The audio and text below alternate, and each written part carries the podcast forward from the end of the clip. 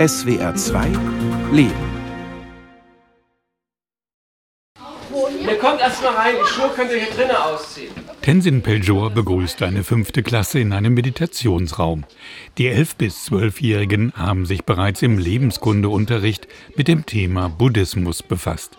Nun machen es sich die Kids auf den Yogamatten auf dem Boden bequem. Die 16 Kinder sitzen in einem großen Kreis. Tenzin Peljor weiß aus vielen Gesprächen mit Kindern und Jugendlichen, dass auch sie Probleme haben, abzuschalten. Wer sehr unruhig ist, der kann da nachts auch manchmal nicht einschlafen. Wer hat denn das? Wem, wem geht es denn so? Ah. Oh, das sind relativ viele. Wow. Manchmal fällt es euch schwer einzuschlafen, weil das Bewusstsein nicht zur Ruhe kommt, gell? Der 56-Jährige ist dann doch überrascht, dass sich rund zwei Drittel melden. Der Mönch mit den raspelkurzen Haaren und der runden Nickelbrille spricht von den klassischen fünf Sinnen des Menschen, die ständig auf Aufnahme geschaltet sind. Was passiert dadurch ist, ähm, der Buddha vergleicht das mit einem Affe, der im Wald ist und sich von Ast zu Ast hangelt. Sehen, hören, riechen, schmecken, tasten, denken, denken, denken, denken. Was passiert mit dem Affen? Der ist in ständiger Bewegung. Und so ist dann das Bewusstsein, sagt der Buddha, wie ein verrückter Affe. Buddhistische Meditation versuche, den Menschen zur Ruhe kommen zu lassen. Für wen fühlt sich Ruhe unangenehm an? Ah, keiner! also eigentlich ist Ruhe etwas, was angenehm ist. Und dafür gibt es jetzt eben Meditation. Du kannst nämlich lernen, mit der Meditation in dir eine Ruhe zu finden von den ganzen Turbulenzen, die um dich herum passieren.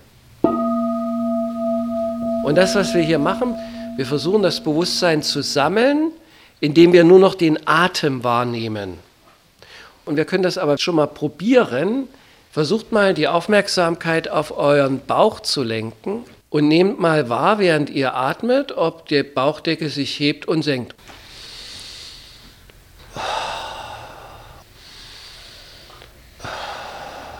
Und das ist das Grundprinzip. Der Affe, der ständig sehen, hören, riechen, schmecken, tasten, denken. Und du sagst zu dem Affen, hey, halt dich mal an einem Ast fest. Der kommt zur Ruhe. Und jetzt sagst du zu den Bewusstseinen, mach mal nur noch eine Sache. Nimm mal nur noch Heben und Senken der Bauchdecke wahr. Und dann kann das Bewusstsein in der Wahrnehmung zur Ruhe kommen. Heben, senken. Und jetzt friedvoll sanft versucht für zehn Atemzüge nur Heben und Senken der Bauchdecke oder des Brustkorbs wahrzunehmen. Nur wenige Minuten dauert diese erste Meditation, doch in der Pause zeigen sich die Elf- und Zwölfjährigen beeindruckt. Ich finde es eigentlich ganz cool, dass man meditieren kann und dass er uns auch zeigt, wie es geht.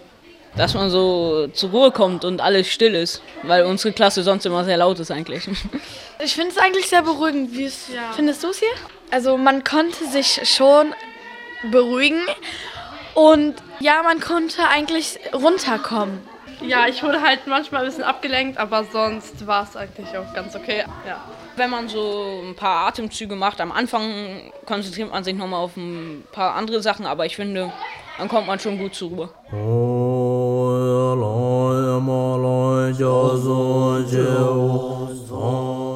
Tenzin Peljor ist als Michael Jeckel 1966 in Gotha zur Welt gekommen. Als er vier Jahre alt war, beging seine Mutter Suizid. Ich bin in einem katholischen Kinderheim in der DDR groß geworden, eher eine seltene Art groß zu werden. Und ähm, bis zum elften Lebensjahr wollte ich eigentlich auch noch Priester werden. Ich war auch Ministrant. Nur dann eben mit der Pubertät und so wirst du ja irgendwie kritischer, hinterfragst diese Dinge, die du eher so naiv wahrnimmst.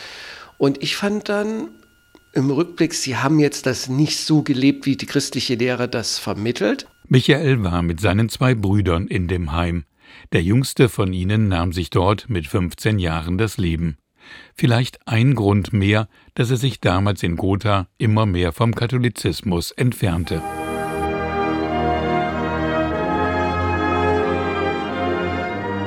Und mein Staatsbürgerkundelehrer, als er gemerkt hat, ich fange an, so Katholizismus, Kinderheim zu hinterfragen, der hat sich halt auf mich gestürzt und wollte aus mir einen ordentlichen Kommunisten machen.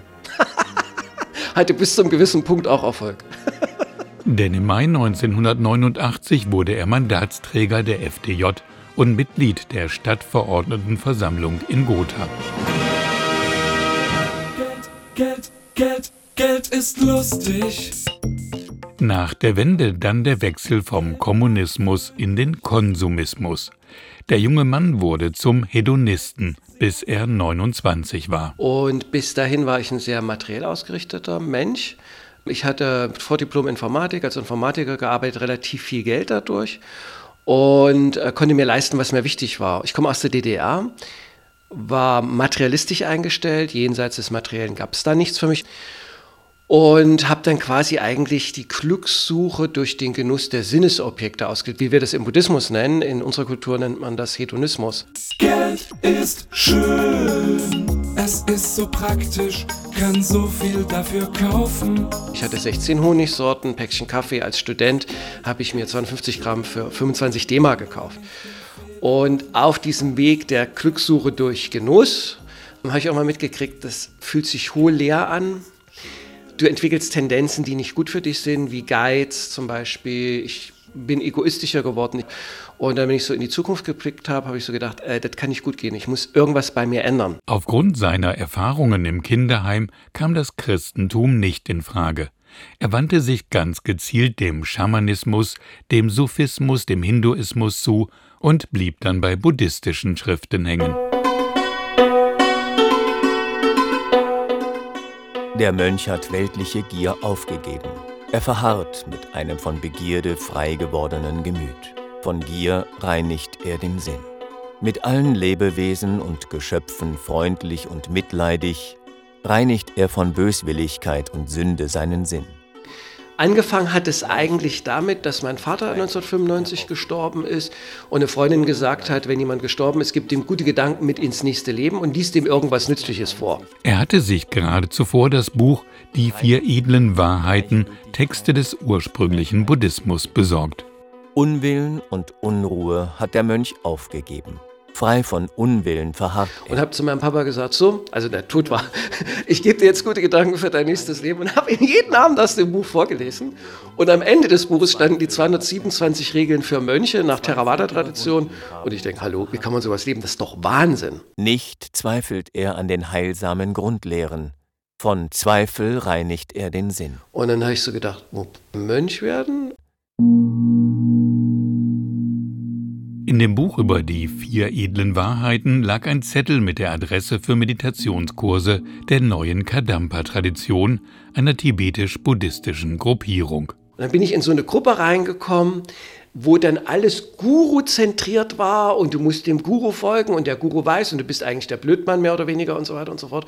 Und wo dann so eine totales Verdrehung des Denkens eine Zerstörung des Selbstvertrauens passiert, also was man klassisch halt bei Sekten hat. Aber der damals 29-Jährige wollte sich auf etwas Neues einlassen und folgte der Argumentation der Gruppenleiterin, dass nur mit seiner Wahrnehmung etwas nicht stimme. Ich habe das natürlich zugelassen, weil ich gedacht habe, ja, Buddhismus ist halt grundsätzlich gut, da gibt es nichts Falsches. Er zog in ein Wohnzentrum des Vereins Neue Kadampa-Tradition, wurde dort zum Mönch ordiniert und er spendete sein ganzes Geld, seine Zeit, seine Arbeit dieser Sekte.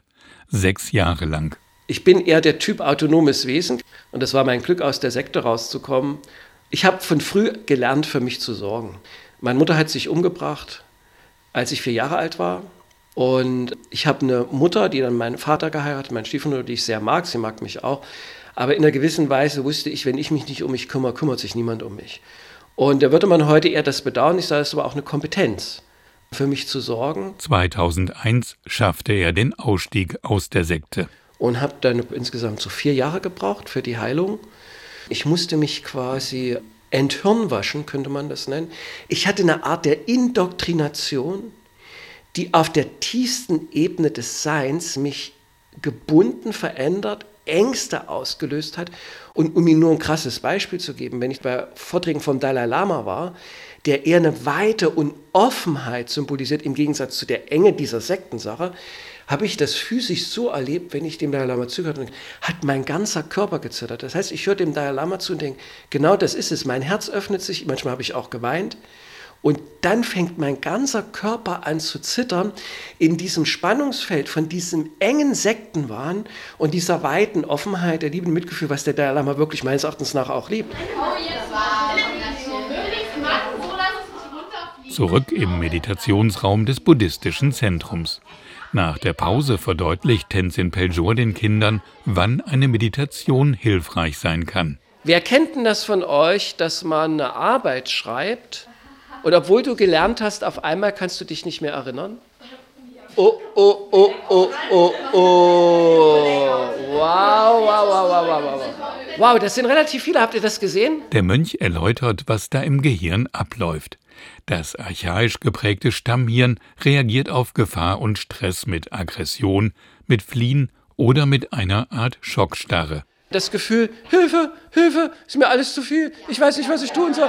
Ah, ah, genau, und das nennt man Freeze-Modus. Freeze heißt einfrieren. Hilfe, Hilfe! Und das rollt alles über dich und du weißt nicht, wie du reagieren sollst. Ähnlich wie beim Salamander. Die fallen in eine Schockstarre und bleiben einfach still stehen. Neben dem Stammhirn gibt es aber noch die Amygdala. Und die kann auch Signale der Entwarnung ans Stammhirn senden. Indem man dreimal bewusst ein- und ausatmen, gibt jetzt dem Gehirn das Signal, keine Gefahr, keine Gefahr. Und dann kannst du auch wieder klar denken.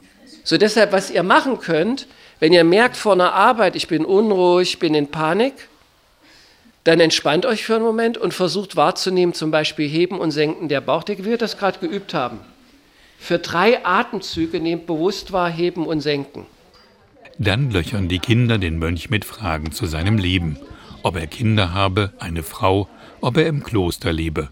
Nein, sagt der Zölibatär und Alleinlebende. Und die Kids wollen wissen, warum er öfter ins Gefängnis gehe. Ich bin im Gefängnis und ich helfe Leuten, die im Gefängnis sind, die Leute umgebracht haben, Bankräuber. Und ich gebe denen quasi Hilfen, diese Emotion zu regulieren. Weil manche haben umgebracht aus Neid, manche haben umgebracht aus Gier, andere haben umgebracht aus Hass. Und es sind ganz starke Gefühle, die dahinter stehen. Und da gibt eben der Buddhismus viele Möglichkeiten, wie man lernen kann, das zu regulieren.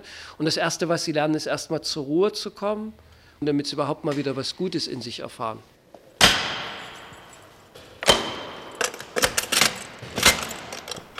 Am Anfang alles sehr, sehr skeptisch von ihrer Seite her, aber es gab über die Jahre nie Skandale, sondern nur gutes Feedback. So fasst Tenzin Peljor seine Arbeit im Gefängnis zusammen. Seit 20 Jahren geht der eher schmächtige Mann mit seiner roten Robe in den Knast. Achtsamkeitskurse für Kriminelle. Die meisten lachen erstmal über mich, ich bin ja auch kleiner vom Körperbau. Und auch der ehemalige Strafgefangene Yusuf wollte eigentlich sofort wieder umdrehen. Ich habe einen Mönch gesehen. Da ich ein Moslem bin, habe ich gesagt, was soll ich mit einem Mönch? Mein Glauben ist fest, verankert sozusagen. Aber war was Falsches gewesen, weil es ging nicht um Glauben, sondern um Emotionen umgehen. Achtsamkeit und solche Sachen. Im Durchschnitt wird jeder zweite Strafgefangene nach der Entlassung wieder kriminell. Aber zurück ins Gefängnis will niemand. Deshalb ermahnt der Mönch die Inhaftierten. Wenn sie nicht ins Gefängnis zurück wollen, müssen sie verstehen, was sie ins Gefängnis gebracht hat. Und das sind geistige Mechanismen. Und alles das, was sie hier reingeführt hat, Gier, Hass, Neid, Wahn, habe ich auch. Und sie sind im Übrigen für mich auch keine Verbrecher, sie sind für mich Menschen, die Verbrechen begangen haben. Der Buddhismus bietet Möglichkeiten zu verstehen, was hat sie hierher geführt. Achtsamkeit ist nicht jedermanns Sache, damit muss man erstmal klarkommen. Was ist Achtsamkeit? Wozu dient es? In JVA sind 90 Prozent drogenabhängig, Gewalt, Wut, Hass und sehr wenig Achtsamkeit, sehr wenig äh, miteinander umgehen. Wie gehe ich mit dem anderen Inhaftierten um? Mehr Gewalt. Ein Bedürfnis ist, den Sturm im Kopf zur Ruhe zu bringen. Die haben so viel Gedanken, so viel geistigen Aufruhr teilweise. Wenn sie eine Methode haben, da Ruhe und Frieden zu finden, das ist ein Bedürfnis, was sie haben. Das größte Hindernis war bei meinem Leben, dass ich ein Narzisst war. Dass ich ein selbstverliebter Egoist war sozusagen. Ein Nein von einem Beamten zu akzeptieren, war sehr schwierig für mich, weil ich nie ein Nein akzeptiert habe auch. Und eines Tages kam er zu mir und sagte, Mönch Tenzin, Mönch Tenzin, die Meditation hilft. Also dieser unfriedliche, hochaggressive, der ständig ausgerastet ist, ich sage, wie meinen Sie denn, die Meditation hilft Ihnen? Dann meinte er, na, ich komme Allah näher. Wenn ich zu Allah gebetet habe, bisher waren ja zwischen mir und Allah nur viele Gedanken, nur Gedanken. Da kann ich ja Allah gar nicht wahrnehmen. Jetzt habe ich weniger Gedanken, da spüre ich Allah mehr. Ich sage, gut, weitermachen.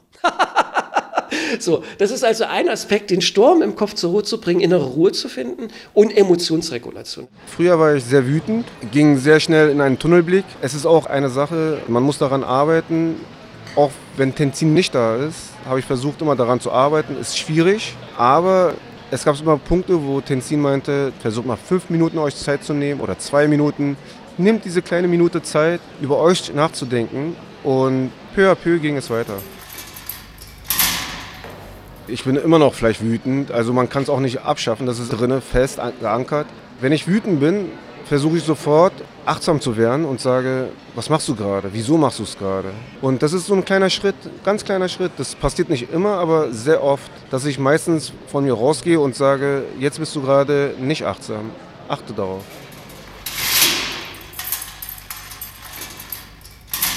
Tenzin Peljor hat schon in einer Sekte die Schattenseiten seiner Religion kennengelernt. Auch wenn er sein Leben dem Buddhismus gewidmet hat, schaut er nicht weg, wenn er Unrecht wahrnimmt. Auch nicht, wenn es um Lehrer und andere Mönche geht, denen er sich eigentlich sehr nahe fühlt. Der Mann, der selbst bei ernsten Themen manchmal zwischendurch lacht, erzählt von seiner Zeit bei der FPMT, bei der Foundation of the Preservation of Mahavana Teachings. Bei dem Institut in Italien hat er jahrelang kostenlos den Buddhismus studieren können. Ich bin so reich beschenkt worden. Ich bin enorm dankbar dafür, dass es mir im Nachhinein richtig leid tut, dass ich sogar zu einem Kritiker der Organisation geworden bin. Zum Kritiker wurde er, als er im Mai 2019 von buddhistischen Nonnen aus den USA erfuhr, dass sie Dagri Rinpoche, einem der renommiertesten Lehrer, sexuelle Belästigungen und Übergriffe vorwarfen. Tenzin Peljor entschloss sich nach eingehender Recherche Recherche eine Petition der Nonnen auf seinem Blog hochzuladen. Einige von uns kennen persönlich westliche Nonnen, die berichtet haben, dass sie von Dagri Rinpoche missbraucht wurden. Sexuelles Fehlverhalten, insbesondere von Lehrern in buddhistischen Gewändern, kann zu dauerhaften Traumata führen. Abgesehen von dem Schaden, der den Missbrauchsopfern zugefügt wird, gibt es einen ernsthaften Vertrauensbruch, wenn buddhistische Institutionen den Anschein erwecken, die Täter und nicht die Opfer zu schützen und den Opfern keine Hilfe und keinen Schutz bieten. Der Blog von Tenzin Peljor, Tibetan Buddhism, Struggling with Difficult Issues, hatte damals schon eine Million Besucher. Daher fordern wir die FPMT dringend auf, eine unabhängige Untersuchung dieser Anschuldigungen durch Dritte in Auftrag zu geben. Diese Untersuchung sollte so durchgeführt werden, dass sich Kläger und Zeugen sicher fühlen, sich zu melden und ihre Geschichten vertraulich zu erzählen und auf einfühlsame Weise angehört zu werden. Sie brauchen die Gewissheit, dass sie nicht mit Verleugnung, Schuldzuweisung, Kritik und Ächtung konfrontiert werden. Innerhalb von 24 Stunden ist der Wahnsinn ausgebrochen, online. Es war wirklich internationaler Shitstorm. Aber nicht gegen den gewalttätigen Lehrer, sondern gegen ihn und die betroffenen Nonnen. Die hasserfüllten Reaktionen bekam Tenzin Peljor in dem italienischen Kloster der FPMT zu spüren, in dem er damals als Mönch lebte. Ich wurde angeschrien, in die Ecke gestellt. Meine Gegenwart war dort unerwünscht. Und später wurde von dem Oberhaupt der Tradition gesagt, dass ich eine Gefahr für die Gemeinschaft bin. Meine Gegenwart verunreinigt die Gemeinschaft und die Leute sollen Schutzamulette haben, um sich gegen meine negativen Energien zu schützen. Und das haben sie auch gemacht. Wenn ich im Auto saß, wurde ein Schutzbild vorne an die Scheibe gestellt, wo ich saß, um sich vor mir zu schützen. Leute haben sich nicht mehr neben mich gesetzt. Leute hatten Angst, sich neben mich zu setzen, weil sie Angst hatten, den Job zu verlieren. Das haben sie mir später erzählt. Tenzin Peljor wurde im Sommer 2019 aus dem Kloster und aus dem italienischen Ort vertrieben, obwohl er sich eindeutig im Recht wusste. Ich berufe mich da aber erstens mal auf meinen Menschenverstand, auf einen gesunden Menschenverstand, meine Erfahrung, aber auch auf den Dalai Lama, der immer und immer wieder gesagt hat, wenn es Fehlverhalten von Lehrern gibt, und das wird adressiert und der Lehrer ändert das Verhalten nicht, soll man das öffentlich machen, an die Öffentlichkeit gehen, weil durch das zur Schaustellen, die öffentliche Scham, das kann dazu führen, dass der Lehrer hoffentlich dann sein Verhalten verändert. Tatsächlich gab der Dalai Lama Tenzin aus der Ferne Rückendeckung. Dennoch machte er vor Ort die Erfahrung, hier trifft asiatische Kultur westliche Kultur und in der asiatischen Kultur gibt es andere Wertevorstellungen als bei uns. In der asiatischen Kultur ist die Gruppe wichtiger als das Individuum. So wenn du also missbraucht wirst, ist das nicht gut. Du kriegst auch Unterstützung in der Familie, aber es wird erwartet, dass du das nicht ansprichst, nichts sagst, weil das schädlich für die Gruppe ist. Das bedeutet, in der Regel werden Missbrauchstäter nicht angeklagt. Buddhistische Lehrer zu kritisieren ist ein Tabu. Das darf man nicht tun. Und diese Kultur wird ja quasi in unsere Kultur importiert. Und viele Westler, weil sie, sie einen Gewinn erfahren mit dem Buddhismus, sind bereit, die kulturellen Eigenheiten mitzuschlucken und unsere Kultur der Aufklärung, des kritischen Hinterfragens über Bord zu schmeißen und übernehmen das dann. Tenzin Pelchor erlebte, dass er nicht als Aufklärer gewürdigt, sondern als Nestbeschmutzer ausgegrenzt wurde. Eine Erfahrung, die von sexualisierter Gewalt Betroffene und deren Unterstützer auch in den christlichen Kirchen immer wieder machen mussten und müssen. Das, was ich dann hatte, war sozusagen der absolute Absturz, man kann es gar nicht anders sagen. Ich war so desorientiert, ich habe auch gar nicht kapiert, was passiert ist. Das kann doch gar nicht sein. Nach allem, was ich gemacht habe und getan habe, wie kann man einen so behandeln? Das ist doch irreal. Ich habe es gar nicht zusammengekriegt. Ich habe mindestens sechs Monate gebraucht zu verstehen, doch, das kann man. Doch, das ist eine Realität. Und ich habe immer wieder versucht, gegen diese Wirklichkeit zu arbeiten, ne? was natürlich nicht funktioniert hat. Bis ich dann kapiert habe, du musst lernen, damit umzugehen. Der 56-Jährige beklagt, dass der Buddhismus in Deutschland bislang ein zu gutes Image habe. Ja, wir haben auch ein Problem mit Diskriminierung, aber ganz anders als die anderen Religionen. Unsere Diskriminierung ist eine positive Diskriminierung und die ist schlecht weil mit dieser positiven Diskriminierung können die ganzen Missstände so wunderbar unter dem Teppich bleiben. Und das ist nicht gut, weil es viel, viel Leiden gibt, was nicht adressiert wird, weil die Leute viel zu unkritisch sind. Dagri Rinpoche, der vor vier Jahren von den buddhistischen Nonnen angeklagt wurde, ist inzwischen als buddhistischer Lehrer suspendiert worden. Eine unabhängige Kommission hielt die Beschwerden von fünf Nonnen für glaubwürdig. Später räumte der Guru selbst sexuelle Übergriffe ein. Er muss sich nun vor einem indischen Gericht verantworten. Ihr seid insgesamt eher ein bisschen lebendige Klasse, sehe ich das richtig? Ah, hat euch deshalb Frau Himmelreich hierher gebracht? Ah. Frau Himmelreich, was für ein Name für eine Lebenskundelehrerin. Zum Schluss der anderthalb Stunden mit den Schulkindern bietet Tenzin Peljoor ihnen noch eine Klangmeditation an. Ihr versucht achtsam, bewusst wahrzunehmen, nur den Klang, wie er kommt und geht. Nur hören, wie der Klang kommt und geht, ohne darüber nachzudenken, ohne innerlich weitere Gedanken zu entwickeln, sondern nur Klang kommt, Klang geht. Die Kinder lassen sich noch einmal auf die Meditation ein und folgen still dem ausklingenden Ton des Gongs. Und zum Schluss verkündet Tenzin Peljoor noch eine besondere buddhistische Weisheit. Und das Faszinierende ist, du findest Glück, ohne was dafür zu tun. Durch bloßes Loslassen. Und das ist eine Erfahrung, die korrigiert einiges, was im Bewusstsein so klemmt. Zum Beispiel, dass man denkt, man müsste hart arbeiten, um glücklich zu sein. Nee, du musst nur loslassen.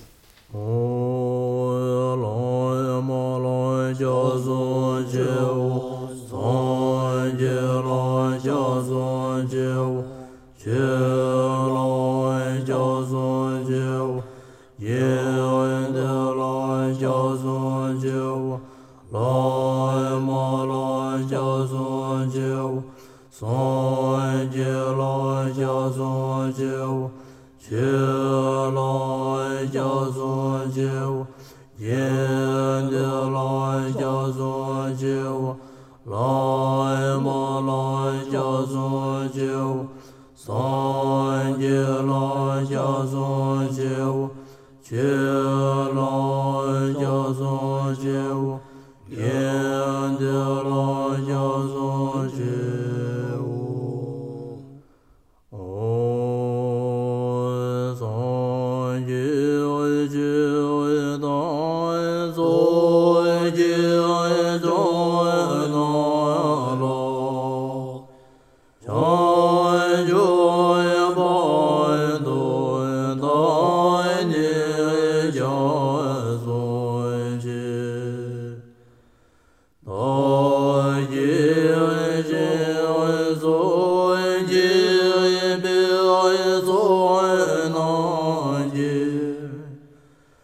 Oh.